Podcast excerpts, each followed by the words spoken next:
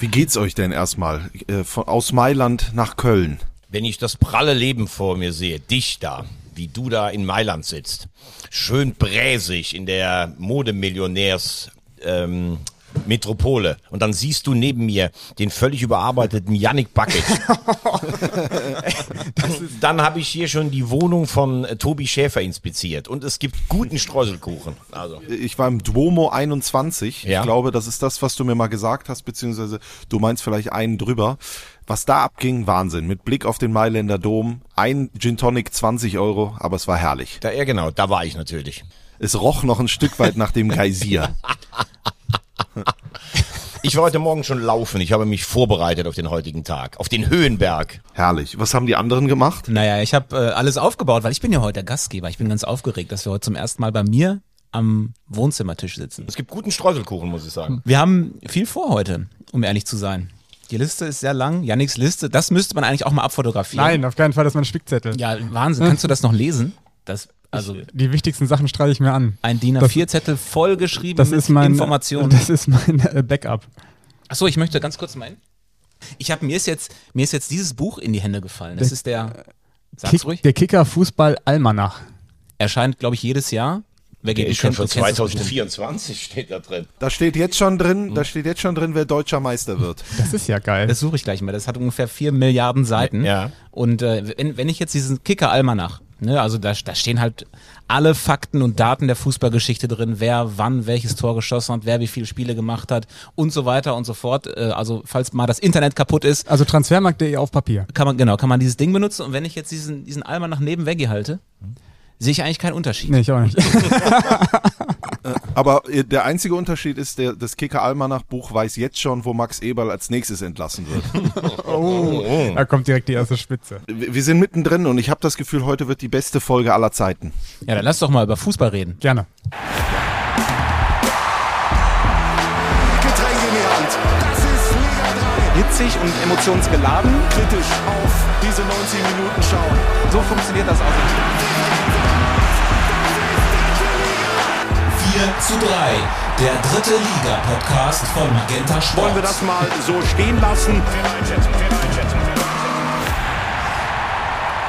Ja, hallo und herzlich willkommen ganz offiziell jetzt auch zu Folge 10 von 4 zu 3, der dritte Liga-Podcast von Magenta Sport. Wir sind äh, am Tag der deutschen Einheit geteilt. Das ist jetzt gerade, glaube ich, schon so ein bisschen durchgeklungen. Drei sitzen in Köln an äh, meinem Wohnzimmertisch und einer sitzt in Mailand. Äh, weil er, ist das ein Kurzurlaub oder ein beruflicher Trip? Es ist selbstverständlich ein Kurzurlaub. Okay. Klar.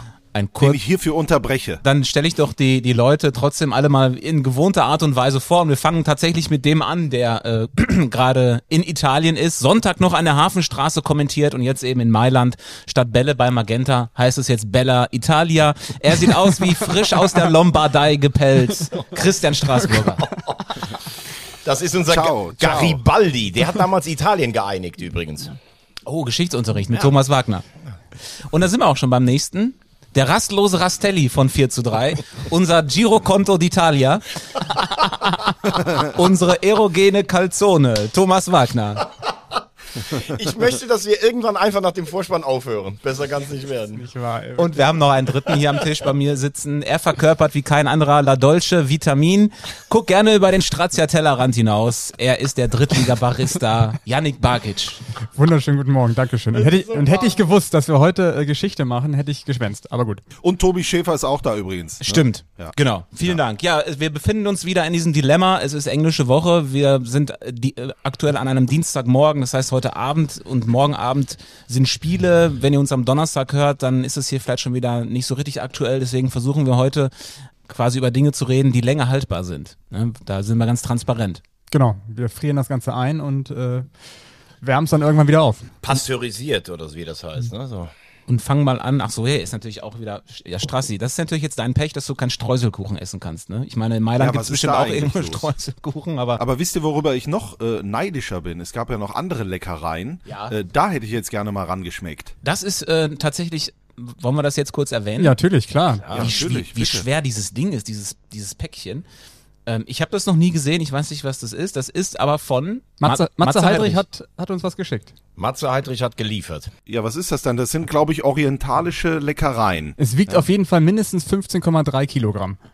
Und es ist voll mit ähm, ja, orientalischen Leckereien. Ja, aber Ich glaube, die sind scheiße süß. Aber wird das, das könntest du übrigens mal gebrauchen. Du bist mir ein bisschen zu schmal heute Morgen.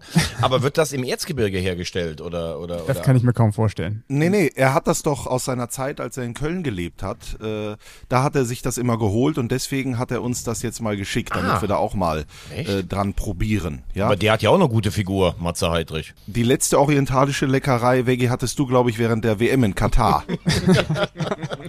Aber wenn ich den Tisch hier heute so sehe, dann ist das auf jeden Fall Blutzuckerspiegel äh, 100. Deswegen ist es ganz gut, dass ich hier bin, wenn da so viel Süßes ist. Ne? Auf jeden Fall danke an Matze Heidrich. Mal gucken, wie wir das wegbekommen, aber das nächste Mal sind wir dann alle äh, drei Kilo schwerer. Vielen Dank. Das äh, sieht nicht nur lecker aus, das ist auch lecker. Wir posten das mal auf den verschiedensten Kanälen, damit ihr sehen könnt, äh, um was es sich da handelt. Und kommen jetzt zu Tagesordnungspunkt Nummer eins am Sonntagabend die Auslosung der zweiten DFB-Pokalrunde. Und es waren ja noch einige Drittligisten mit dabei. Und der erste FC Saarbrücken hat das große losgezogen und spielt gegen den FC Bayern. Wahnsinn. Ich glaube, so Ja, haben sie auch es- reagiert. Es, genau, also es, un, ungefähr so hat Rüdiger Ziel auch reagiert. Ich fand das ganz nett, wie der, wie der SR dann äh, beim, bei Rüdiger Ziel in der Trainerkabine saß. Also und wir haben ja letzte Woche schon drüber gesprochen, was ist Bayern für ein Los für einen Drittligisten? Muss man sich freuen oder sollte man sich freuen oder ist es mehr so ein, ach scheiße, wir sind raus? Und bei Ziel hatte man ähnlich dieses Gefühl so, ah, eigentlich muss ich mich ja freuen, weil es ja schon das Spiel des Lebens vielleicht auch für ihn ist, aber nein, wir sind raus. Also so hatte ich zumindest das Gefühl, als ich die Reaktion gesehen habe. Ja, also klar, äh, gerne die Bayern, aber vielleicht nicht in der zweiten Runde, sondern vielleicht wirklich erst irgendwann später. Wobei dann denkst du dir vielleicht auch, nee, also wenn wir jetzt schon so weit gekommen sind, dann will ich auch immer den möglichst leichten Gegner haben. Aber ja, andererseits kommen die Bayern halt nach Saarbrücken, ne? Ja. Wieder 16. 16. April 1977 im Ludwigspark in Saarbrücken. 39.000 Zuschauer. Schiedsrichter Wolf-Dieter Ahlenfelder und der erste FC Saarbrücken schlägt die Bayern, die da auflaufen mit Sepp Meier in der Kiste, mit Franz Beckenbauer, mit Kapellmann Schwarzenbeck, mit Bulle Roth, mit Gerd Müller und Karl-Heinz Rummenigge 6 zu 1. Das muss das Omen für den ersten FC Saarbrücken sein. wir, wir können ja mal mit einem drüber reden, der äh, ein bisschen näher dran ist.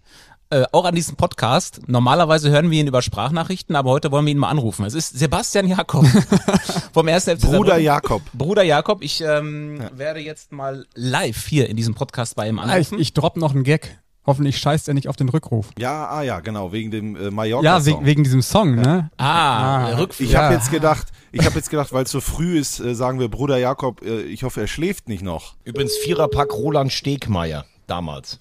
Hat äh, Zeitz gespielt? Servus. Äh, servus. Ja, wunderschönen guten Morgen. Hallo Sebastian. Hallo. Hier ist die 4 zu Moin. 3 Crew. Wir melden uns live aus Folge 10 von unserem Podcast. Ja, danke für die Einladung. Grüßt euch. Hi. Moin. Und das so früh am Tag. Äh, Ich, ich hörte, ihr, äh, wir haben euch aus dem Schlaf gerissen. Äh, nee. Also ich bin ja eigentlich eher ein Frühaufsteher. Da war heute, ich glaube Viertel nach neun war schon relativ lang. Sebastian, wir ähm, sind mitten im Thema DFB-Pokal. Am Sonntag die große Auslosung. Ihr kriegt's mit dem FC Bayern zu tun. Wir haben gerade schon festgestellt, so wahnsinnig groß war die Euphorie bei eurem Trainer Rüdiger Ziel nicht. es war ja live im Fernsehen zu sehen. Der dachte wahrscheinlich äh, tatsächlich, oh, dann ist wohl jetzt Feierabend.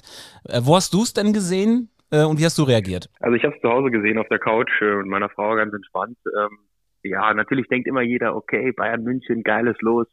Rekordmeister ähm, ist natürlich auch mal geil, gegen so eine Mannschaft zu spielen. Das hat ja jetzt auch wahrscheinlich auch nicht jeder Drittligaspieler geschafft, aber ähm, ja, letzten Endes bedeutet das natürlich auch eine ganz, ganz minimale Chance aufs Weiterkommen. Und äh, ja, wir haben ja in den letzten Jahren schon die Erfahrung gemacht, dass man mit dem Pokal, wenn man relativ weit kommt, auch richtig Spaß haben kann. Deswegen, ähm, ja, war das eigentlich so ein bisschen schade, dass man jetzt einen, naja, sagen wir mal, weniger machbaren Gegner gekriegt hat. Äh, Sebastian, ist das vielleicht auch so? Ähm, ich habe das letztes Jahr beobachtet bei Viktoria Köln, jetzt auch bei Preußen Münster, die Zeiten, äh, wo man die Bayern in der ersten Runde, sag mal Weinheim oder Festenbergskreuth äh, ausschalten konnte, das ist ja schon ein bisschen rum. Es bindet sehr viel Energie, es bindet sehr viel Euphorie und trotzdem ist man am Ende nahezu chancenlos. Ist das vielleicht das Risiko für einen Drittligisten? Ja, absolut. Ähm, vor allen Dingen kommt das Spiel jetzt bei uns auch in einer, ja, oder ich sage mal in einer Woche, die ähm, ja auch andere Herausforderungen bietet. Also zwischen Dresden und Sandhausen, ähm, ja, da einfach dann nochmal so ein Spiel, wo man natürlich 110 Prozent geben wird. Und ähm, ja, es sind einfach so Faktoren, die dann da eine Rolle spielen, ähm, die es dann eher so ein bisschen undankbar machen. Wie ist denn das äh, in der Mannschaft angekommen? Du hast gesagt, du hast es privat gesehen, auf dem, auf dem Sofa. Ist dann in der WhatsApp-Gruppe bei euch in der Mannschaft direkt Halligalli oder was passiert dann da? Ja, da kamen natürlich schon direkt ein paar Nachrichten rein. Äh, ein paar waren natürlich auch ironisch, von wegen Freilos und sowas. Ne? Also es gibt ja, gibt ja auch immer. Ähm, von daher, ja, natürlich wissen wir das alle einzuschätzen, dass die, die Chance ganz minimal ist. Ähm, aber genau die Chance kann man ja vielleicht auch probieren zu nutzen. Gibt es ja auch schon irgendwie dann äh, so Forderungen, ich will aber das Trikot von Kane, also oder ist es alles noch nee, egal? Da hat, sich, da hat sich noch keiner gemeldet. Also ich glaube, äh, gibt natürlich auch wichtigere Dinge aktuell. Wir haben ja heute Abend ein Spiel was wir tunlichst gewinnen sollten, ähm, um da oben dran zu bleiben. Von daher, ja, muss man natürlich auch gucken, dass jetzt auch im Umfeld und so der Fokus einfach auf die ähm, anstehenden Spiele gelegt wird. Weil natürlich äh, kriegt man jetzt tausend Nachrichten, jeder will Karten haben, äh, alles dreht sich nur noch um dieses Spiel. Aber davor kommen halt noch andere wichtige Spiele und äh, ja, wir tun gut daran, uns darauf zu konzentrieren. Ist das auch ganz gut, dass ihr schon ein paar erfahrene Haudegen dabei habt, wie dich selber, wie Manuel Zeitz, wie Gauss oder vielleicht auch ein, äh, ein Brünker, ähm, dass man auch im Training vielleicht, sagen wir mal, so ein bisschen die Gewichtung so auch legen kann, denn eigentlich müssen wir ja ganz klar festhalten, dass die Spiele gegen Dresden und Sandhausen die deutlich wichtigeren in der Woche sind. Ja, absolut. Also ich glaube, da ist es schon wichtig, dass einfach, ähm, wenn, ich sage jetzt mal beispielsweise irgendwie ein junger Spieler dann nur noch in diesem Spiel redet, dass dann auch mal ein erfahrener Spieler sagt, ey Kollege, es gibt wichtigere Dinge als dieses Spiel. Und ähm, das muss für uns immer nur das, das Bonusspiel sein, das Extraspiel, ähm, weil wir das natürlich schon auch realistisch einschätzen können, dass da ja wahrscheinlich wenig zu holen geben wird. Ähm, und ja, ich glaube, wir haben ja auch einfach wieder Ziele intern, die ähm, ja, den Fokus auf die Liga legen sollten.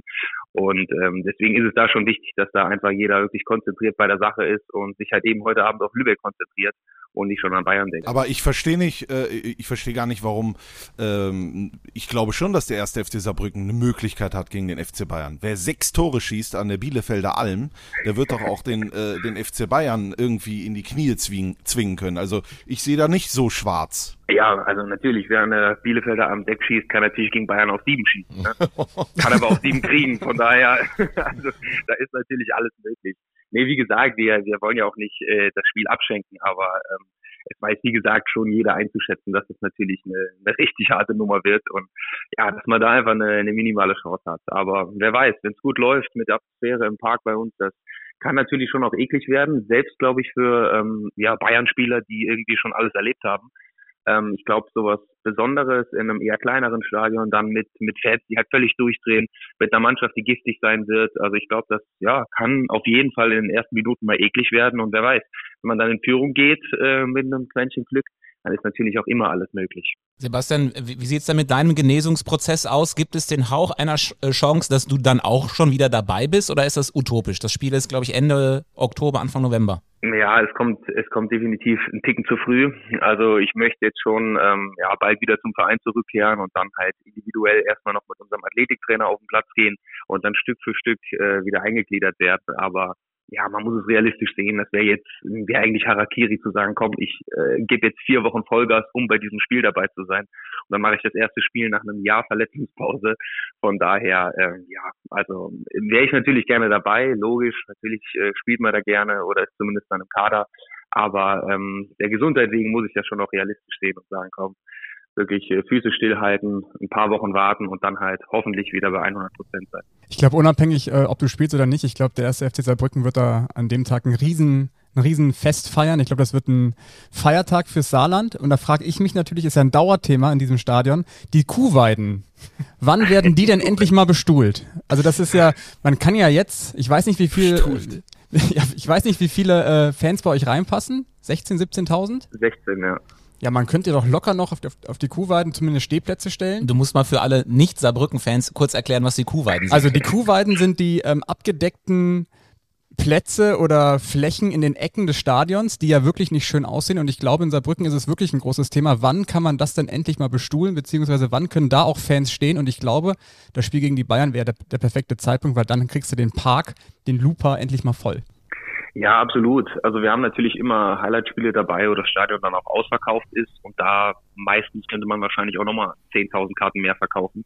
Ähm, deswegen würde die Gelegenheit sich da natürlich ergeben, gegen Bayern zu sagen, wir bauen das jetzt aus. Aber es wird natürlich nicht in vier Wochen ausgebaut sein. Ähm, ja, ich, ich weiß auch gar nicht, wie da der Stand ist, ehrlich gesagt. Da gab es vor einigen Wochen auch nochmal eine Diskussion, ähm, ja, dass, dass die halt ausgebaut werden. Ich glaube, im Falle eines Zweitliga-Aufstiegs äh, würde sich die Stadt dann auch bereit erklären, das Ganze zu machen, weil ich da auch nicht hundertprozentig sicher bin. Aber ja, das steht und fällt natürlich auch mit der Stadt, ähm, wobei ich auch glaube, dass der Verein da aktuell in ganz gutem Austausch steht. Ähm, ist natürlich ja einfach unansehnlich, ne? Diese schwarzen Folien, die dann da drüber liegen. Ähm, ja, die ist halt auch Vogelwild, dass das einfach nicht zum äh, Bau einfach schon gemacht wurde. Aber ja, was soll man sagen? Ich verstehe gar nicht, warum da keiner Werbung macht. Da kann man doch wunderbar Werbung draufkleben. Also äh, das ist doch ein, so ein prominenter Ort. Ich glaube, da müssen wir mal unseren Podcast bewerben. Das wäre, das wäre, glaube ich, gegen die Bayern kaufen wir uns die Fläche. Das sieht, das sieht doch so aus wie so eine Alm. Da könnte man doch irgendwie so, ne, so eine kleine Hütte hinstellen und dann Almdudler oder sowas. Und dann gewinnen zwei Gewinner bei Radio Salü einfach so einen Platz und können sich da leicht einen geben während einem Pokalspiel. Das wäre doch was. Also das würde ich auch komplett unterstützen. Wenn wir da noch so eine Après-Ski-Hütte draufstellen oder so. Genau. Après-Ski-Hütte mit DJ, der äh, in der Halbzeit mal kurz äh, und nach dem Spiel hat auch macht. Äh, Wäre natürlich geil. Sebastian, ich, ich hätte vielleicht noch eins, weil ich gerade, äh, bevor du reinkamst, gesagt hast, dass es ja dieses legendäre Spiel 77 gab, also in der Saison 76, 77. Äh, du bist ja Fußballromantiker, hast davon sicher auch schon mal gehört. 6 zu 1 klar. die Bayern geschlagen. Vierer Pack, Pack ähm, Roland Stegmeier, da hat jemand wie Bernd Förster mitgespielt, ein Vize-Weltmeister. Ähm, ist das in so einem Verein wie, wie dem ersten FC Saarbrücken eigentlich Fluch und Segen zugleich, dass du so eine große äh, äh, Tradition und Geschichte hast, aber auf der anderen Seite darauf immer wieder angesprochen wirst, was natürlich für die aktuelle Generation es dann auch nicht einfacher macht. Ja, schon. Also es ist natürlich einerseits geil, dass man ähm, in einem Verein spielt, der überhaupt solche Geschichten zu erzählen hat. Ne? Aber natürlich ist das auch dann von vielen, die schon länger dabei sind, auch so ein Anspruch und irgendwie das Denken, hey, wir spielen gegen Bayern und wir schlagen die jetzt. Ne? So selbstverständlich. Und das ist natürlich schon auch irgendwo utopisch. Ähm, aber ja, letzten Endes äh, finde ich das irgendwie geil, einfach bei so einem Traditionsverein zu spielen, der halt sowas zu bieten hat. Und ja, wenn man mit den Leuten hier auch spricht, ne, bei diesem legendären Spiel damals, da war ja auch jeder. Also ich glaube, da hatte der Ludwigspark äh, 600.000 Fassungsvermögen. also da war, da war wirklich jeder, egal mit dem man redet, äh, das ist wirklich Wahnsinn. Von daher, ob da jetzt wirklich jeder an diesem Spiel teilgenommen hat, weiß ich nicht, aber es ist schon, ja, es ist witzig und es macht halt auch Spaß dann, mit den Leuten darüber zu quatschen. Janik, hast du noch was? Du Achso, schreibst. äh, ja, ich äh, hab, hab mir noch aufgeschrieben, wir brauchen Karten, Sebastian. Wie kommen wir denn jetzt an Karten ran? Und zwar würden wir gerne die Almhütte buchen hier für uns. Die Almhütte. Ja, ich habe äh, ich hab eine Website programmiert mit einem äh, Kartenbestellungsservice. Also da ähm, könnt ihr dann gerne bei mir äh, bestellen und ähm, werdet aber vielleicht auch so 2,4 Millionen Menschen vorher in der Warteschlange haben. Also da müsst ihr ein bisschen Geduld mitbringen. Ich habe gelesen, es gab auch schon viele, die haben bereits Mitgliedsanträge ausgefüllt und so weiter und so fort beim ersten FC Saarbrücken, um besser an die Karten zu kommen. Ne? Aber auch das ist wohl nicht Ja. erfolgsversprechend. Ja, ich glaube einfach, dass bei so einem äh, außergewöhnlichen Spiel natürlich auch einfach die Nachfrage riesig sein wird. Also wie gesagt, mich haben da etliche Leute direkt kontaktiert, ey, kannst du mir Karten bestellen, kannst du das regeln und äh, ja, mit Leuten, mit denen habe ich seit 20 Jahren äh, kaum was zu tun gehabt. Also da denke ich mir auch, ne, Leute, behaltet mal die Nerven, das ist dann schon ein bisschen unverschämt. Aber wahrscheinlich hat sich auch Aber, deine erste, ähm, dein erster Schulhofkuss gemeldet oder sowas, ne? Ja, also wirklich sowas in der Art. Und äh, letztlich äh, ja, ist es dann halt so, dass mit einem mit einem Mitglieds, äh, also wenn man Mitglied ist, kann man natürlich da ähm, besser an Karten kommen. Aber auch da wird es wahrscheinlich eng werden, wenn jeder abgedeckt werden soll. Aber ist natürlich auch schön, wenn die Leute Mitglied werden, ähm, ja, um dann halt möglichst auch gefangen zu bleiben und äh, ja, dann auch zum Beispiel dienstagsabends gegen Lübeck zu kommen. Ja, Den Weg äh, können wir, glaube ich, nicht machen, ne? Der, der jetzt Mitglied werden beim FCS, das ist, äh, dann haben wir ja keine Distanz mehr zum Produkt. Genau. Das geht ja auch gar nicht. Ich bin ja Mitglied bei Fortuna Köln. Ich kann nur bei einem Verein Mitglied sein. Irgendwie kommen wir schon an Karten, Sebastian. Und wenn wir dich äh, in den nächsten drei Wochen jeden Tag anrufen, irgendwann wirst du weich. Das kriegen wir hin natürlich. Ne? Also das, das werde ich mit Sicherheit geregelt kriegen, dass ihr kommen könnt. Na gut, dann ähm, sind wir sehr gespannt, freuen uns auf diesen Abend gegen den FC Bayern und äh, drücken dir natürlich ganz fest die Daumen, dass das jetzt alles äh, gut verläuft und dass wir dich auch endlich mal wieder Fußball spielen sehen, denn das äh, dauert jetzt schon viel zu lange, dass du, dass du nicht mehr aktiv bist. Das stimmt, ja, danke. Aber hoffen wir, dass die Leidenszeit jetzt weiter ein Ende hat. Und äh, dann viele Grüße nach Saarbrücken und hoffentlich Jawohl. bis bald. Gute Gruß Genese. an Frau und Hund. Und viel Spaß heute Abend Ja. im Stadion. Ja, richtig aus, mache ich. Dankeschön. Sebastian, danke. Danke. Sebastian. Ciao. Ciao. Tschüss. Ciao. Ach, ja. also ich glaube, trotz, ich glaube trotzdem, dass der erste FC Saarbrücken ähm, eine bessere Chance hat, im Pokal zu bestehen gegen die Bayern als Münster. Ich finde, Saarbrücken, das Saarland, der Ludwigspark, die Fans, das hat irgendwie was für was Verrücktes. Da kann, wie er es richtig gesagt hat, die können natürlich sieben Stück kassieren, aber irgendwie habe ich das Gefühl, mit, den, mit dieser Truppe, mit den ganzen, ganzen Verrückten, das könnte, könnte irgendwie lustig werden an dem Tag. Aber ist noch, noch weit hin. Ich, ich würde mich freuen, aber ich sehe es eigentlich so wie, ja, wie man auch an den Reaktionen sieht, ob in der ersten Runde oder in der zweiten Runde. Das ist leider kein Traumlos. Die Bayern Aber spielen. wer hat denn, sorry, wer hat denn die besten Chancen? Äh, ähm, die Viktoria gegen Nee. Frankfurt. Ganz kurz nur, Kommt die dann, dann können wir Saarbrücken abschließen. Die Bayern spielen nach dem Pokalspiel äh, in Dortmund an dem Samstag. Also Ja, vielleicht du, sind ja. sie dann mit dem Kopf schon in Dortmund. Da will sich keiner verletzen. Stichwort Gnabry. Aber Strassi, genau, du hast den richtigen, den richtigen Sprung gemacht, äh, denn es gibt ja noch andere Teams, die vertreten sind. Viktoria Köln spielt gegen Eintracht Frankfurt. Und wir haben äh, den Trainer Olaf Jansen mh, äh, mal angefragt und er hat uns eine Nachricht geschickt, was er denn oder was ihm zu Eintracht Frankfurt einfällt, denn da gibt es ja auch eine Vergangenheit. Ja, jeder hat natürlich dann so seine Traumlose. Meine, meine beiden waren der 1. FC Köln und Eintracht Frankfurt, weil ich natürlich in beiden, beiden Vereinen sehr lange als Spieler aktiv war. Äh, freue mich natürlich deswegen tierisch äh, über dieses Los. Äh, ich durfte als Spieler erleben, also wir haben ja hier in NRW gefühlt äh, 50 Traditionsvereine, wenn es reicht, ja. Und äh, ja, da steht halt ein ganzes Bundesland Hessen hinter einer Mannschaft. Das ist eine brutale Wucht. Das hat uns damals, damals auch sehr geholfen, sehr getragen. Ich denke, deutschlandweit weiß man, äh, welche, welche Fankultur die Eintracht hat, welche Unterstützung. Äh, und äh, ja, für mich persönlich verbindet es natürlich noch mit einem ganz besonderen Augenblick, war der schönste, der schönste als Spieler, als wir eigentlich mit der Eintracht faktisch abgestiegen waren und im letzten Spiel mit Jan Age Fjordhoft äh, in der 90. Minute Kaiserslautern mit 5 zu 1 geschlagen haben und wir dadurch die Klasse gehalten haben. Äh, an die an die Stunden und Tage danach äh, erinnere ich mich noch super gern zurück. Da bin ich mir gar nicht so sicher, ob er da noch die ganzen Stunden und so hat. Die müssen ja einfach fünf Tage durchgesoffen haben damals. Wahnsinn. Aber, aber wenn er darüber spricht, dann denkt man sofort an diesen Übersteiger vorher, ne? Von Jan Age Fürthoff. Der ja eigentlich, wenn man sich's anguckt, er macht sich den Winkel damit eigentlich kleiner. Also das ist, das widerspricht allen fußballphysikalischen Gesetzen, dieses Tor. Und ist es eigentlich. nicht auch ein falscher Übersteiger? Er, also, ich habe das in der Jugend so gelernt, du gehst über den Ball und gehst dann in die eine Richtung, aber in die andere Richtung weg. Ja. Er machte den Übersteiger in die Richtung, in die er auch Ja, geht. ja, klar, da, da stimmt eigentlich nichts. Genau. Aber es ist trotzdem ein geiles Tor. ne? Warst du da eigentlich auch im Stadion? Äh, nee, ich, also ich habe gearbeitet an diesem letzten Spieltag, aber ich, wo war ich denn? Ich hab, äh, irgendwie, ähm, aber das hat man ja, das hat man ja so präsent, das ist wirklich Wahnsinn, ne? Ich glaube, du, du hast ja an dem äh, äh, Tag einen, ähm, einen Ohrring piercen lassen. Nee, nicht samstags. Ich war aber damals da, als die Eintracht ähm, aufgestiegen ist. Die sind doch mal aufgestiegen gegen Reutlingen, wo die in den letzten sechs Minuten drei Tore gemacht haben und Kloppo nicht aufgestiegen ist. Also da gab es schon einige Dramen in, in Frankfurt. Aber trotzdem freut es mich, dass äh, die Viktoria in Höhenberg bleibt. Ich glaube, das ist ein ganz entscheidender Faktor. Ähm, die Frankfurter Fans werden sich, glaube ich, auch freuen, äh, nicht ins reine Energiestadion zu fahren, sondern in den Höhenberg oder auf den Höhenberg. Ich, also das wird, wird ein Fest. Liegt dir auch ganz gut. A3 kannst du ja direkt Genau, du kannst direkt da, da raus. Und man muss ganz ehrlich sagen, da sehe ich zum Beispiel eine Chance, weil ich finde, die Eintracht hat sich überhaupt noch nicht gefangen. Ähm, diese, dieser Abgang von Kolo Moani, also ich befürchte, dass die im Winter schon all ihre Ziele fast vergessen können, außer vielleicht in der Conference League. Ähm, da wirkt wenig harmonisch. Auch Dino Topmüller hat irgendwie für mich noch gar keine, er hat irgendwie noch gar keine Gestalt und keine Kontur irgendwie da angenommen.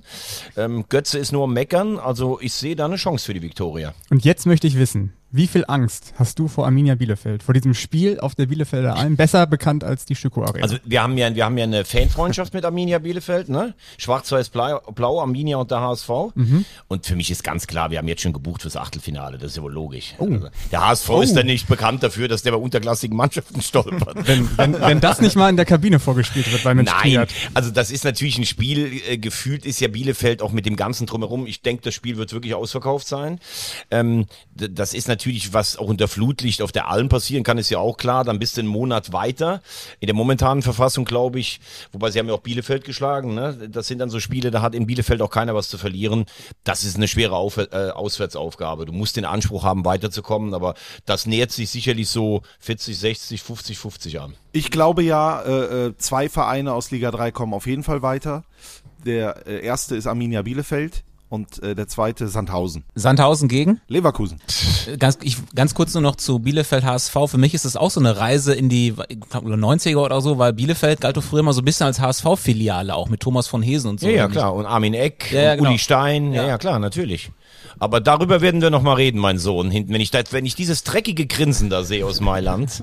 Ja, ja. Aber hör mal zu, du, äh, der HSV steigt in diese Saison auf, aber ja. äh, das würde ich dann Pokal nehmen und dann können sie im. Pokal, ja, ja, klar. Damit dein Mitch noch was zu jubeln hat, falls der dann überhaupt noch Trainer ist. Da müssen wir auch mal drauf achten dann in vier Wochen, ne? Oh ja. Nein, weil die Situation in Bielefeld ist echt prekär, finde ich. Also ich weiß nicht, wie ihr das seht, aber Ich war ja auf der Alm am Freitag und äh, das habe ich nicht erwartet, um es mal so ganz klar zu sagen. Also kriegst äh, sechs Gegentore, äh, obwohl du ja auch in Führung gehst und die Emotionalität auf deiner Seite hast mit dem 1-0 von Klos, sein erster Drittligatreffer seit acht Jahren. Äh, danach, also da gab's eine halbe Stunde, wo die Tore ja nur so reingerauscht sind, äh, wo gar nichts mehr funktioniert hat. Ähm, das äh, muss ich echt sagen, da, da stimmt nicht viel aktuell bei der Arminia. Ja, was mich überrascht hat am Freitagabend war so diese Naivität der Gegentore. Also wir sprechen ja immer davon, flexibel zu bleiben oder die Trainer sprechen davon, flexibel auch in ihrer Taktik zu bleiben. Und gefühlt ist es so, dass Mitch Kniat nur an dieser einen Taktik festhält, von hinten rauszuspielen. Ähm, und ich finde, das war ziemlich naiv an diesem Freitagabend und man sollte vielleicht auch mal ähm, innerhalb eines Spiels erkennen, wenn man in Rückstand gerät, mal vielleicht was umstellen, beziehungsweise auch mal einen langen Ball versuchen. Ähm, da einfach ein bisschen flexibler zu sein. Das hat mich doch schon sehr Das wundert mich tatsächlich auch, wo du es jetzt gerade sagst. Ich habe das zum Beispiel, glaube ich, am Samstag auch, habe ich für Sky den FC gegen Stuttgart gemacht. Die versuchen es ja mittlerweile auch von hinten raus. Das ist ja auch alles nachvollziehbar, aber wenn ich als Mannschaft zutiefst verunsichert bin ne, und dann hinten drei oder viermal den Ball vom 5-Meter-Raum zu meinem Nebenspieler und wieder, und warst schon dreimal in der Todeszone und dann knallt doch irgendeiner in letzter Verzweiflung den Ball nach vorne, dann frage ich mich immer, ist das für eine Mannschaft, die eh nicht vor Selbstvertrauen strotzt, dann die richtige Taktik? Ich finde, da bin ich vollkommen bei dir. Da muss ich auch einfach mal einen langen Ball vielleicht einstreuen. Aber übrigens, äh, da bin ich auch bei euch, sowohl dieser, dieses kurz rausgespielte von Golke zum Beispiel, der fast ein Eigentor macht, als auch die langen Bälle von Kersken, die haben alle, egal ob kurz oder lang, zu Gegentoren direkt gef äh, geführt. Also ähm, da ist wirklich eine Verunsicherung zu spüren, aber auch selbst die einfachsten Dinge, ein, ein Abschlag, ein Kurzpass oder sonst irgendwas, führt sofort dazu, dass die hinten blank stehen und Saarbrücken hat die dann teilweise filetiert, sechs verschiedene Torschützen, äh, jeder durfte mal, äh, ähm, das war wirklich erschreckend. Was, was ähm, komisch ist, ist, weil sie eig- eigentlich von den Fans ja von Anfang an getragen wurden. Ne? Also wir hatten ja diese Szene vor dem Spiel. Es war so gefühlt wie der letzte Spieltag. Bielefeld braucht einen Sieg, um die Klasse zu halten. Und die, die Fans hatten, haben die Mannschaft immer so richtig eingepeitscht. Also wir wurden selber so ein bisschen überrascht von dieser ganzen Aktion. Ähm, und dann war es die ganz, das ganze Spiel positiv. Auch nach dem Spiel war es total positiv. Also der Druck von außen kam äh, überhaupt nicht aufs, aufs Spielfeld, sondern es war eigentlich eher so eine Situation, dass die Mannschaft getragen wird. Und dann finde ich es schon sehr verwunderlich, dass du dich so abschlachten lässt dann im eigenen Stadion 2-6, weil das Gegenbeispiel gab es dann zum Beispiel am Samstag in, in Sandhausen, wo äh, Sandhausen auch eine neu zusammengewürfelte Mannschaft auch früh 2-0 hinten lag, früh 3-1 hinten lag, aber die haben dann irgendwo einen Schalter gefunden, zu sagen, ey, wir bleiben trotzdem eklig, wir glauben an uns und machen dann am Ende noch das 3-3. Also ich finde, das ist irgendwie so ein Unterschied gerade zwischen Bielefeld und Sandhausen, beide mit einem extremen Neuanfang, mit extrem vielen neuen Leuten. Aber Sandhausen ist da irgendwo schon einen Schritt weiter als Bielefeld. Du musst dann auch mal auf den Kader gucken oder auf die Startelf dann vom SV Sandhausen, die, äh, da sieht man den Fehler bei Arminia Bielefeld. Wer ist es denn bei Arminia, der da in so einer Situation äh, die Ärmel hochkrempelt, wie man so schön sagt, und dann den Takt angibt? Außer Fabian Klos sind da nur Jungspunde, vor allen Dingen in diesen zentralen Positionen. Wörl, ich meine, der spielt super, aber der ist 19. Und hinten Golke und Belkahir zum Beispiel, die haben viel zu sehr mit sich selber zu tun. Äh, das ist eine äh, äh, wirklich ein Abstimmungszirkus teilweise. Äh, und, und Kersken ist auch ein junger Mann. Und da muss ich auch ganz ehrlich sagen, da spielt er den zweiten Fehlpass, ich glaube, nach zehn Minuten und dann kriegt er schon richtig Dampf da auch äh, vom Stadion. Also da hätte ich auch äh, Schiss in der Buchs, um es mal so zu sagen. Also da fehlt, glaube ich, einer oder zwei Leute, den man, äh, die, den die Bielefelder hätten holen sollen, die dann auch Erfahrung mitbringen, richtige Erfahrung, also wirklich so, äh, die, die vorangehen. Die, äh, die, die sehe ich dann nicht außer Klos. Ja, Mitch Knie hat, hat er letztes Jahr noch äh, Schapina und Corbus zum Beispiel in Ferl. Das sind zwei Namen, die, pff, ja, Also über, über, deine, über deine Liebe zu Schapina ist ja hier schon genug erzählt worden, aber das war am Sonntag, also seit der weiß, dass du ihm so kleine Herzchen schickst und sowas, der hätte klar rot kriegen müssen äh, gegen, äh, ich weiß, hast du das faul gesehen? Ja, natürlich. Ja, hat auch Bälle verloren, also Strassi und ich haben uns angeguckt auf der Tribüne und haben einfach nur, wir haben beide Bakic einfach nur geschrieben auf den Zettel. Ja, aber ist, also klar, es ist eine rote Karte, aber hast du mal gesehen, wie ruhig er geblieben ist, als er dann von drei, vier, fünf Dynamo-Spielern angegangen wurde? Ganz, ganz ruhig geblieben in der, in der Situation. Weil wenn du da dann ausrastest, dann zeigt der Schiedsrichter vielleicht dann eher nochmal rot. Ne? Also du willst selbst aus dieser Szene, gibt's jetzt noch ein Lob für Schapina. ja, natürlich. Wahnsinn. Ja, aber das ist es doch. Liebe, da muss man auch in den, in den schweren Zeiten da sein. Und Bakic liebt wie kein anderer. So, soll ich die Pralinen am Samstag mit nach Essen nehmen und direkt weiterreichen? Oder? Aber ähm, nur um das nochmal zu vergleichen, ich glaube, dass du als Verein Sandhausen und Bielefeld, äh, du hast natürlich in Sandhausen, die Leute sind auch enttäuscht nach dem Abstieg und da sind Ambitionen, aber das ist ja was ganz anderes. Bielefeld ist schon eine Fußballstadt, du hast zwei Abstiege zu verkraften, äh, die Leute sind trotzdem noch relativ positiv, all das stimmt, aber ähm, mich wundern halt so zwei Dinge, dass selbst kurzzeitige Erweckungserlebnisse wie der Derby-Sieg gegen Münster, wie dieser Emotionssieg in Unterhaching der Mannschaft keine Sicherheit fürs nächste Spiel geben. Das ist, das ist ein Problem. Und ähm, ich glaube tatsächlich, ich bin mal sehr gespannt, wie es heute Abend auch in Ferl ist. Wir haben das ja jetzt mal ohne, ohne jeden Witz. Wir haben ja auch hier schon im Podcast gesagt, äh, dass wir Mitch Kniat schätzen. Ich glaube, das ist wirklich ein richtiges Trainertalent, weil er ist ja immer noch ein junger Trainer. Aber die Frage ist dann auch immer, wenn du siehst, dass deine Mannschaft nervlich vielleicht auch damit gar nicht zurande kommt, ob das dann immer so gut ist, den Stempel, den du gerne selber aufdrücken möchtest, das so zu machen. Ich glaube, du musst dann einfach auch mal auf Karo einfach umschwenken, weil das ist im Moment nicht die Phase, wo du sagen willst oder wo einer sagt, boah, das ist eine Kniat-Mannschaft, habt ihr erkannt, diesen Stempel, sondern für die geht's eigentlich auch in dieser Saison auch darum, mal diesen Sturz ins Bodenlose aufzufangen. Ich weiß gar nicht, ob er letztes Jahr in Ferl ähm, auch mal seine Taktik geändert hat. Oder lief das in einem so durch in der letzten Saison für Ich glaube, ja, Weil dann wäre das jetzt zum ersten Mal, dass es ähm, so einen kleinen Knacks gibt bei Nee, aber sie, sie hatten ja vor zwei Jahren diese ganz gefährliche Situation, ne? ähm, wo sie eigentlich schon abgestiegen waren. Da hat es ja gnadenlos durchgezogen. Aber Ja, da trotz- hat es ja dann funktioniert. Da genau. hat's funktioniert, aber nochmal, wenn Ferl absteigt, bei allem Respekt, ich finde das toll, was die schaffen, dann geht ja die Welt nicht unter, weil für die ist ja selbst vierte Liga eigentlich noch gut. Wenn Bielefeld nochmal absteigt, da geht die Welt dann schon unter. Das ist was anderes. Hat auf jeden Fall äh, Rückendeckung bekommen von Michael Mutzel. Wie war denn eigentlich euer Treffen, äh, Strassi? Von dir und Mitch Kniert? Das war äh, voller Respekt. Also äh, wir haben uns die Hand geschüttelt und äh, eine kurze Umarmung wurde ausgetauscht. Er hat mir dann, dann ging es natürlich erstmal wirklich ums Sportliche. Wir haben über die Aufgabe gesprochen und wie er die angehen will und das äh, hat man dann auch gesehen. Also Fakt ist auf jeden Fall das, was Kniat sagt, äh, setzt die Mannschaft um. Die Frage ist halt, wie sie das umsetzt. Ähm, und er hat mir dann nach dem Spiel wirklich netterweise auch noch eine WhatsApp geschickt, als Yannick Bakic mich nach Hause gefahren hat ähm, und hat gesagt, Dienstag äh, in Ferl ähm, starten sie eine Serie. Zum Glück hört man das äh, wahrscheinlich nicht mehr in der Ferner Kabine vor dem Spiel heute. Ja, ähm, sind wir mal gespannt, was mit Bielefeld passiert. Äh, weil wir beim DFB-Pokal waren, wollen wir natürlich auch Unterhaching nicht äh, unterschlagen.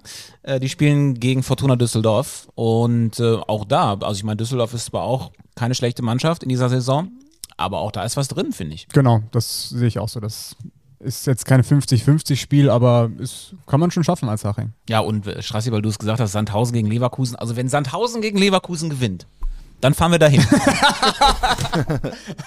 Ich glaube, ich habe das im Gefühl einfach. Ich spüre da was. Ich glaube, Leverkusen, ich meine, guck dir die Mannschaft an. Der Trainer, der wahrscheinlich nächste Saison zu Real Madrid gehen wird. Ähm, äh, Meister werden sie nicht, das ist äh, traditionell bedingt, aber äh, die haben dann sowas, dass sie dann nach Sandhausen fahren und dann sagen sie sich, komm, heute mal äh, ein bisschen Tiki-Taka.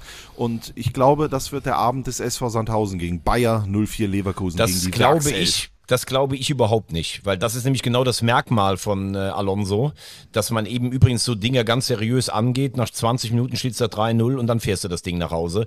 Ich sehe da gar keine Chance für Sandhausen ähm, und äh, ich sehe Leverkusen dieses Jahr eigentlich auch als Hauptkonkurrenten der Bayern um die deutsche Meisterschaft, weil das wirkt für mich sowas von, äh, ja, äh, wie in einem Guss, selbst in Mainz, wo sie jetzt einfach schlecht spielen, gewinnen die mal 3-0. Also das gab es früher bei Leverkusen überhaupt noch nie. Ich freue mich einfach nur auf die Duelle. Boniface gegen Knipping, das ist einfach toll. So, dann kommen wir jetzt aber zu einem Verein, der ähm, auch gerne im DFB-Pokal noch dabei wäre, der aber ganz andere Probleme hat. Es ist der Tabellenletzte in der dritten Liga, der MSV Duisburg. Endlich sprechen wir mal über die. Ja, immer noch sieglos. Der Trainer ist mittlerweile entlassen worden und jetzt ganz frisch auch, was heißt frisch, aber zuletzt eben auch der Sportchef Ralf Heskamp. Also großes Vakuum jetzt gerade in Duisburg. Und ähm, dann hören wir uns doch erstmal an, was jemand zu sagen hat, der als Fan relativ nah dran ist am MSV. Strasse, den du getroffen hast am vergangenen Wochenende in der Halbzeitpause des Spiels äh, von Rot-Weiß Essen. Warum war denn Joachim Lambi eigentlich äh, an der Hafenstraße? Joachim Lambi war in der Hafenstraße erstens, weil er natürlich den Fußball liebt und weil seine Tochter äh, in diese Richtung studiert und gerne mal bei Deutschlands bestem und attraktivsten Sportmoderator hinter die Kulissen blicken wollte. Die Rede ist natürlich von Thomas Wagner und was soll ich sagen? Äh, jeder konnte was lernen, was mitnehmen von Veggie und äh, auch mit dieser mit diesem Einfluss habe ich das Gefühl, hat Joachim Lambi in der Halbzeit in diesem Interview, was du gleich abspielst, nochmal qualitativ äh, eine Schippe draufgelegt. Einfach nur, weil Thomas Wagner da war. Also dann hören wir es uns mal an. Christian Straßburger mit Joachim Lambi äh, in Essen. Zur Halbzeitpause hier an der Hafenstraße. Neben mir ist äh, einer der größten Prominenten, den wir haben im Land, Joachim Lambi. Aber auch Fußballexperte und MSV-Fan. Deswegen spreche ich mit ihm über die Breaking News, die es vorhin gab. Ralf Heskamp entlassen. Was war deine erste Reaktion? Also ich hätte ihn vor zwei Jahren gar nicht geholt oder vor anderthalb Jahren. Äh, ich glaube, er hat Qualitäten, aber ich glaube, dass Kommunikation, Öffentlichkeit und so nicht so sein Ding sind.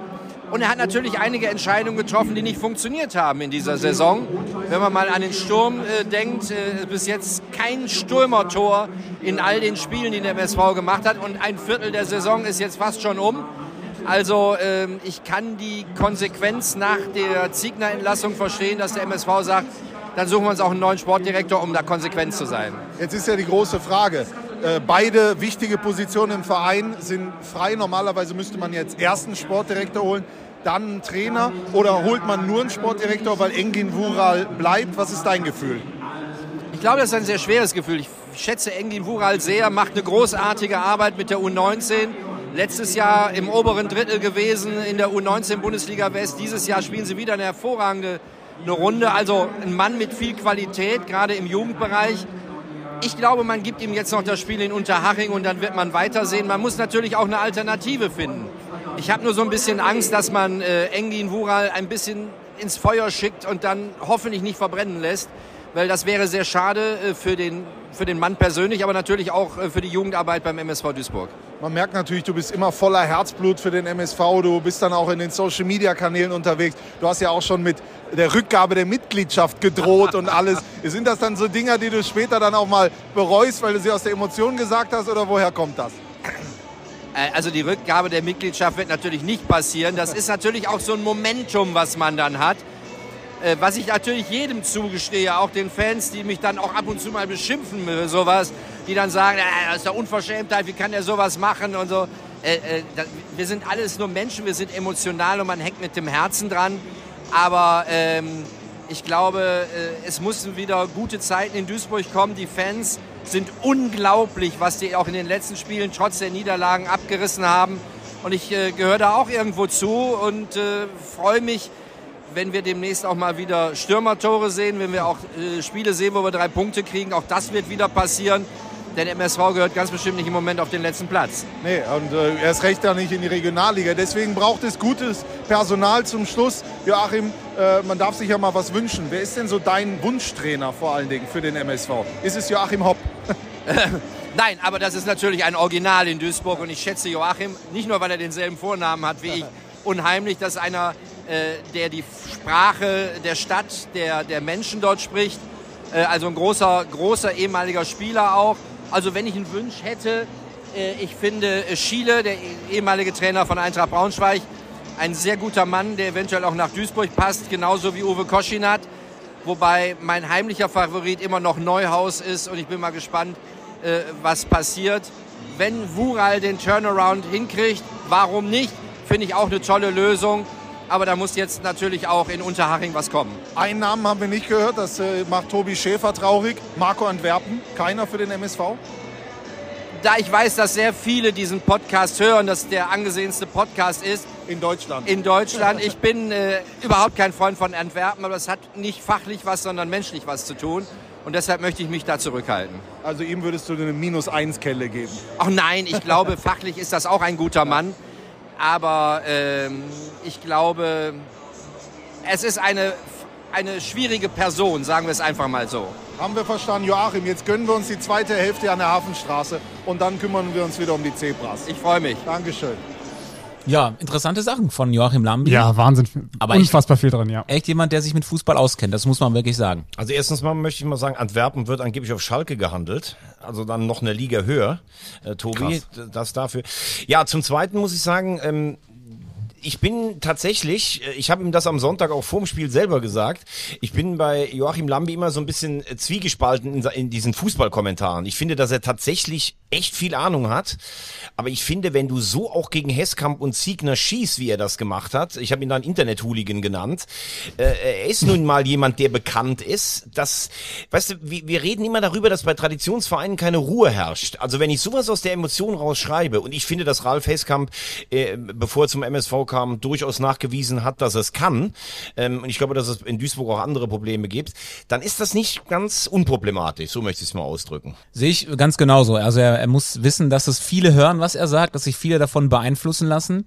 Aber ich glaube ähm, trotzdem noch, dass die, dass die Stimmung in Duisburg so ist, dass man irgendwie, glaube ich, zusammenrückt. Das beweist jetzt die Tatsache, dass die Fans wieder eine Aktion planen vor dem Spiel gegen Unterhaching. Ähm, wollen, glaube ich, Spalier stehen, wenn die Mannschaft am Stadion ankommt. Und das erinnert ja so ein bisschen an die Corona-Zeit, wo sie nicht ins Stadion durften, wo der MSV auch in den aller, allergrößten Nöten war. Und dann haben sie ja diese Hubkonzerte veranstaltet auf dem Parkplatz. Und so ein Zusammenrücken braucht's jetzt. Und vielleicht ist ähm, Joachim Lambi aber dann auch jemand, der eher auch ein bisschen wachrüttelt und auf Dinge aufmerksam macht, aber der schon auch, äh, glaube ich, nicht unwichtig ist für den Verein. Mhm. Also das hat man jetzt auch die letzten Wochen gesehen, dass, ähm, dass die Fans da schon extrem mitleiden und dann doch eher wieder ins Positive gehen. Also in, in Köln hatten wir diese, ähm, wir haben die Schnauze voll Rufe, dann gab es dieses ganz, ganz schlechte Spiel gegen Dortmund 2, da haben sie sich dann mit dem Rücken zu den Fans hingewandt, aber das Spiel gegen Münster hat jetzt nochmal gezeigt, äh, die Mannschaft kann sich zusammenraufen, beziehungsweise da gab es eine Reaktion und die Fans haben auch haben es auch irgendwo honoriert. Eigentlich hätte man auch sagen müssen, der MSV hatte es an diesem Tag einfach verdient zu gewinnen. Also Schulze Nios hatte das Spiel seines Lebens gemacht. Was was mich jetzt so irritiert bei dieser Trainersuche, also unabhängig davon, Heskamp entlassen, das war, war ja klar, dass das so kommt, nach, vor allem nachdem Ingo Wald in der Halbzeitpause zugegeben hat, dass mit Stoppelkamp war ein Fehler im Sommer, ihn nicht zu verlängern oder ihn abzugeben. Ähm, spätestens da musst du ja sagen, okay, Heskamp, das, das war's dann, ne? Aber jetzt hatte Engin Wural drei Spiele Zeit und eigentlich musst du doch jetzt sagen, yo, das ist unser Mann, die Reaktion gegen Münster war so gut oder das Spiel war so gut, wir vertrauen dir, diese Mannschaft an, du schaffst das. Oder eben du sagst, nee, wir gehen den ganz neuen Schritt und holen einen neuen Trainer. Aber jetzt ist es ja wieder so, die hangeln sich von Woche zu Woche zu Woche zu Woche und ich finde, das ist jetzt kein Vertrauensbeweis für Engin Wural, weil sie suchen ja irgendwo immer ja, noch. aber warum? Ganz ehrlich, ich, ich verstehe eins nicht. Also Joachim Lambi hat's gesagt, du irgendwie auch. Engin Wural hat einen Punkt in drei Spielen. Ja, ich würde ihn auch nicht, ich würde es auch nicht mit Wural also machen. Ich, ich möchte mal, möchte mal einfach sagen, man muss doch mal auf die Fakten gucken. Ich glaube, dass das ein hervorragender Trainer ist, was er gerade auch gesagt hat. Diese Jugend des MSV, der ja hier mit Leverkusen, Dortmund, Schalke, Gladbach, äh, Köln, das ist ja auch schwierig. Der macht einen hervorragenden Job. Aber der Effekt eines Neuen, eines Aufrütteln, das ist doch jetzt eigentlich schon rum, muss man ganz ehrlich ja, den sagen. gab's gar nicht. Ganz genau. Den gab's gar nicht. Eine Niederlage in Köln, eine Niederlage in Dortmund und ein Punkt zu Hause gegen Münster. Die haben kein Tor geschossen. Genau, so. Ja, und, und du hast doch jetzt auch ein ganz anderes Problem. Es gibt ja keinen Sportdirektor. Also normalerweise muss der Sportdirektor den Trainer holen. Wenn der MSV jetzt erst wieder einen Trainer holt und dann einen Sportdirektor, dann könntest du ja gleich wieder die nächste negative Thematik haben, weil dann äh, sagt der Sportdirektor, er ist aber eigentlich gar nicht mein Mann. Und in drei Wochen ist dann wieder irgendein, äh, äh, irgendeine Problematik, äh, die, die da hervorkommt. Also ich. Aber ich die Zeit nicht, läuft das, doch weg, der Plan Strassi. ist. Die, die Zeit läuft weg. Du hast Ja. ein nicht allzu schweres Startprogramm gehabt und hast vier Punkte. Wir brauchen auch gar nicht mehr von großen Zukunftsvisionen zu reden. Es geht ums blanke Überleben beim MSV. Und natürlich, wie ihr sagt, muss jetzt spätestens nach dem Unterhaching-Spiel muss eine Entscheidung her.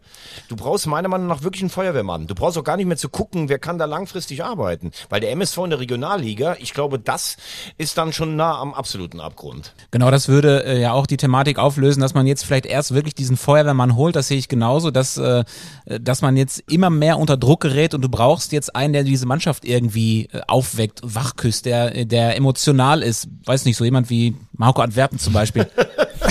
Weil ich glaube, ich glaube, dass die Mannschaft tatsächlich, die ähm, äh, ist jetzt von der Besetzung her natürlich kein, keine Mannschaft, die aus der dritten Liga absteigen muss. Die ist schon eigentlich gut genug besetzt, um da mindestens mal im Mittelfeld zu landen. Nur sie muss dieses Potenzial eben einfach irgendwie abrufen. Und da braucht jetzt eben diesen Trainer, der, der denen das einreden kann. Und da kann man ja sagen, das machen wir jetzt erstmal bis zum Ende der Saison. Dann kommt irgendwann ein Sportdirektor dazu und dann guckt man, ob das passt oder nicht. Und wenn es passt, dann macht man vielleicht sogar noch ein bisschen was Längeres draus. Und wenn nicht, dann nicht. Aber ich sehe es wie du, es braucht jetzt irgendwie keine Vision, sondern jetzt muss eine schnelle Lösung her, die sofort funktioniert. Okay, genau. aber wenn es diese Lösung sein soll, dann gibt es doch eigentlich nur die Möglichkeit mit Uwe Koschinat, oder? Der hat doch auch in äh, Bielefeld, klar, er hat es dann nicht geschafft, aber er hat Ja, also dieses das sehe ich jetzt schon ein bisschen anders. Also wenn du mit Bielefeld absteigst, mit der Mannschaft, das ist kein Bewerbungsschreiben für den MSV Duisburg. Nee, nee, Das muss man deswegen auch mal ganz sage ich ja, aber von Ja, aber allen du hast gerade gesagt, da genannten gibt's nur einen. Also das sehe ich jetzt komplett anders. Also da Aber bin ich dann aber schon bei den Namen auch, die genannt wurden. Antwerpen, wegen mir auch Schiele. Du kannst doch eh mit den Leuten machen, Entschuldigung Strassi, du gibst denen einfach einen Vertrag bis Ende der Saison, weil die wissen doch selber auch, wenn ich mit dem MSV absteige, dann brauche ich doch nicht hier auf irgendeinen Vertrag zu hoffen. Also das sehe ich jetzt anders. Warum soll Also glaube der nicht, Einzige sein? ich, ich glaube nicht, dass zum Beispiel Schiele äh, dahin geht oder äh, ich glaube nicht, dass sie sich darauf einlassen, dann zu sagen, man kriegt nur einen Vertrag bis zum Saisonende. Vermutlich ja auch äh, oder oder wenn man sagt, wenn sie es dann schaffen, haben sie eine Option. Ich wollte nur den Spagat schaffen zwischen Uwe Koschinat hatte das ja in Bielefeld. Er hat ja dieses Commitment gemacht. Wenn ich euch dann rette, danach habe ich dann glaube ich einen Zweijahresvertrag oder sowas. Hat auch keine Leute mitgebracht, hat also mit dem vorhandenen Personal ist also meiner Meinung nach aus den genannten die günstigste Lösung. Äh, ich glaube schon, dass ein Antwerpen seinen äh, Döpper mitholen will, dass ein Schiele äh, sowieso zu teuer ist und nicht in, in Abstiegskampf dritte Liga geht. Das ist nur meine, äh, äh, meine Herangehensweise mit den genannten Kandidaten. Ich bin sehr bei Strassi. Ja, aber also da muss ich ganz ehrlich sagen, es tut mir leid. Ähm, Uwe Koschinat hat bei Fortuna Köln und bei in Sandhausen sehr gute Arbeit geleistet. In Saarbrücken war es Antifußball und mit Bielefeld ist er abgestiegen. Also das jetzt hier als, als einzige Lösung, weil er entweder so günstig ist oder du sagst, also das verstehe ich nicht, muss ich ganz ehrlich sagen.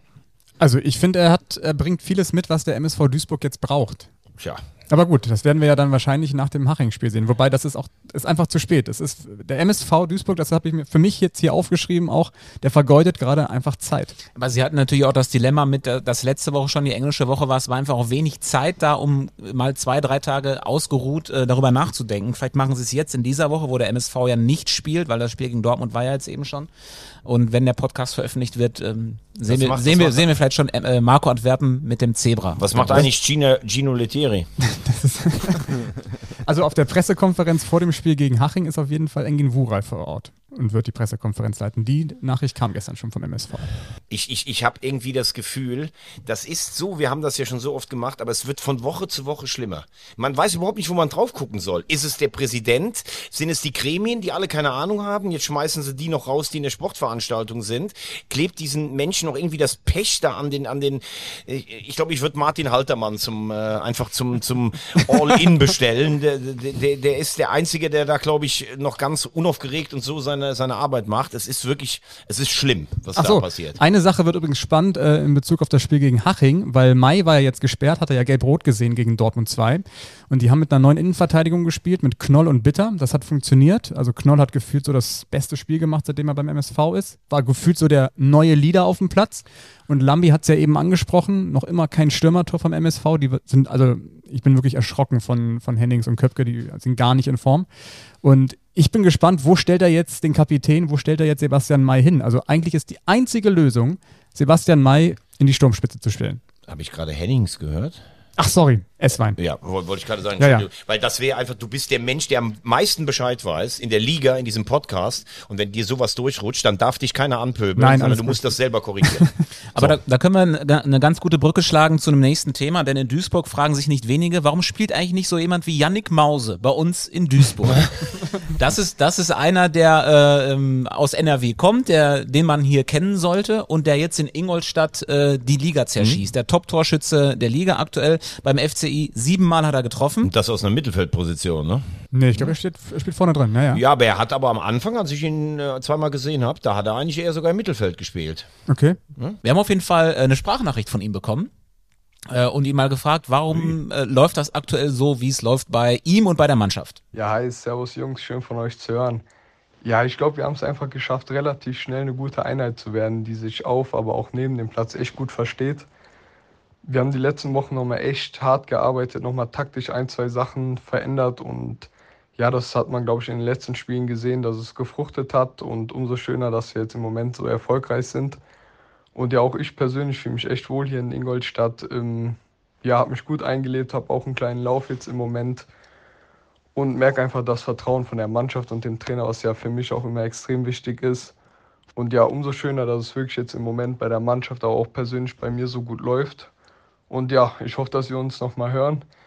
Und bis bald. Viele Grüße von Mausi. Ein ganz klarer oberbayerischer Dialekt, ne? Schön dieser Vom Mausi. kölsche Dialekt. Nein, aus äh, Aachen gekommen, äh, nach Ingolstadt Genau, gewechselt und wo nochmal geboren, irgendwo auch hier.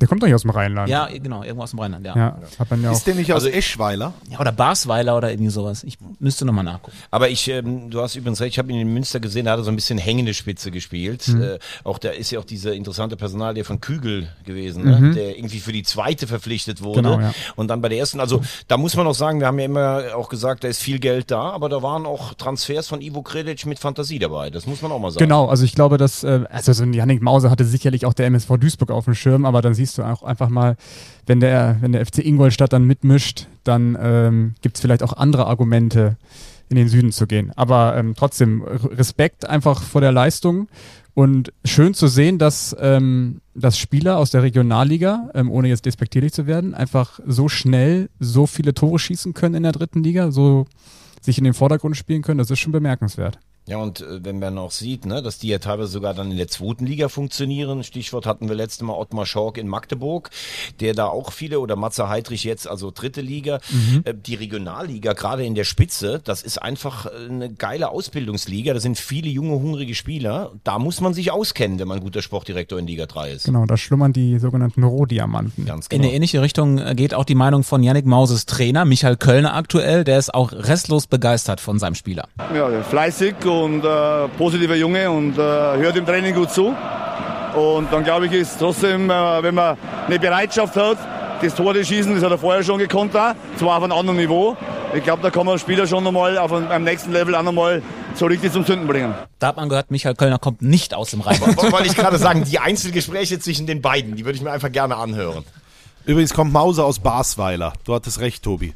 Ja, und jetzt ist die Frage, was ist denn der beste Spitzname für, für Yannick Mause? Ich finde, Alex Klich hat letzte Woche oder vor zwei Wochen gut vorgelegt, indem er gesagt hat, die Mausefalle hat wieder zugeschlagen. Und jetzt frage ich den Kommentator hier am Tisch, Strassi, Er hat es doch gerade schon selber gesagt. Mausi ist doch wunderbar. Oder dass er sich auch selber Mausi nennt. Das finde ich einfach äh, sympathisch. und der FC Ingolstadt geht dann im, im Mauseschritt Richtung Tabellen Mittelfeld, oder? Im, Naja. im Sause-Mause-Schritt. Oh nee, das glaube ich jetzt gar Also man muss ja sagen, die haben keinen guten Saisonstart gehabt, aber wenn du siehst, wie eng das Ganze zusammenliegt, die haben 13 Punkte, sind ein Punkt hinter Platz zwei. Es ist ja eh irre. Der, der erste Aufstiegsplatz und der erste Abstiegsplatz sind, glaube ich, sechs Punkte auseinander. Das ist unglaublich. Also Ingolstadt ähm, kommt langsam ins Rollen. Da muss man doch, äh, müssen sich alle Hüte vor Alex Klicht ziehen, der das ja immer schon gesagt hat. Sein Auto ist auf jeden Fall ein Mausi A3. Oh, oh. Äh, was haben wir noch auf der Liste? Ja, ich habe eine Frage mitgebracht. oh, Den Satz hören wir sonst immer nur von Thomas Ich Wagner. habe ja auch meine noch dabei, aber. Ähm, passend zum Thema Italien, Mailand.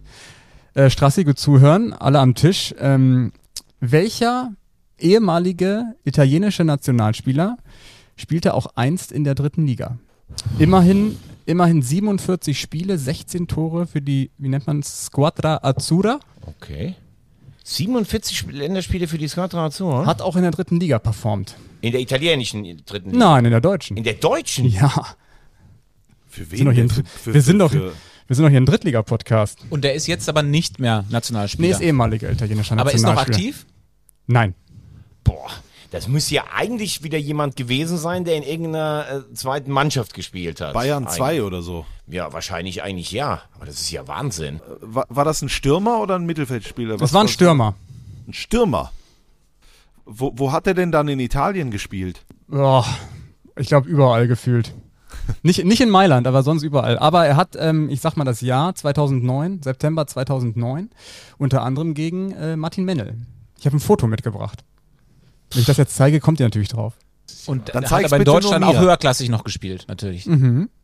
Ja, Bucky, kannst, Bucky, kannst du das Foto mir zeigen? Dann sehen es die anderen ja nicht. Dann, äh, Wofür haben wir eigentlich den Kicker Almanach hier liegen? oh Gott, das ist ganz schwer zu erkennen. das ist äh, Luca Toni. Ja! Luca Toni, zwei Spieler in der dritten Liga für Bayern 2 damals. Unter anderem gegen Martin Mennel. Luca Toni, attenzioni. Ja. Und hat, äh, ist Weltmeister 2006 geworden. Aber geil, wie Mennel darauf auch aussieht, ne? Ja, ja. Die Frisur, Wahnsinn. Geil. Und wie er ihm hochhebt, das ist Ja. überragend. Stadion an der Grünwalde. Ja. Geile, geile Frage. Darf ich meine direkt anschließen? Sehr gerne. Okay, also ähm, im, im Laufe einer langen Historie äh, in WM-Qualifikationsspielen gab es ja auch, oder, oder erfolgreiche Fußballnationen, gab es ja Länder, die mitgespielt haben, die es heute gar nicht mehr gibt. So, und von einem aktuellen Drittligisten haben in einem entscheidenden WM-Qualifikationsspiel gegen Deutschland, gegen Deutschland, von einem aktuellen Drittligaverein, haben zehn Spieler in der Mannschaft gespielt, die damals das entscheidende Spiel gegen Deutschland bestritten hat, dass Deutschland überhaupt zu einer WM gefahren ist. Frage einigermaßen verstanden? Nee, Und jetzt, und jetzt geht es darum, wie heißt der Verein? Ja, oder wie heißt das Land erstmal und Ja, wie heißt okay. dann das? Ja, Da das würde ich sagen, Saarland gewesen Saarland. sein. Genau. Sehr gut. Saarland. 1954 die Quali für die WM in der Schweiz war es eine Dreiergruppe mit Norwegen und dem Saarland. Ähm, die äh, Fritz Walter hat später gesagt, das Saarland war mit der härteste Gegner. Zehn Spieler vom 1. FC Saarbrücken und der Mittelstürmer Clemens von Saar 05 Saarbrücken. damals vor 600.000 Zuschauern, wo alle dabei waren. Und der Trainer, das war doch hier ähm, Helmut Schön. Helmut Schön vom Saarland. Ganz genau, vom Saarland. Gegen Sepp Herberger. Die beiden, die sich später in einer gewissen Rivalität verbunden waren. Ja, danke für diesen Ausflug in, äh, ins. Äh, Ja, aber nach dem Zweiten Weltkrieg war das Saarland ja immer so ein bisschen auch ein, auch ein Zankapfel äh, zwischen Deutschland und Frankreich und halt in der Zeit dann irgendwann auch mal äh, autonom. Ich fühle mich wie in der Schule. Geschichtsunterricht. Ja, wie du immer sagst, 4 zu 3 History. Genau. Genau. Was man hier immer Tolle lernt, das Fragen. ist wirklich Wahnsinn. Ja. Tolle Ja, dann Fragen, kommt kommt's ja jetzt zu, zu einem ähnlichen Duell, wenn Saarbrücken gegen die Bayern spielt. Ist es ja ja, genau. Gut. Und wenn jetzt einer Mausi sagt und hier läuft noch eine Mausi dann auf irgendwie. Dann haben wir eigentlich alles abgearbeitet. Wir hatten noch irgendwie Aue auf dem Zettel.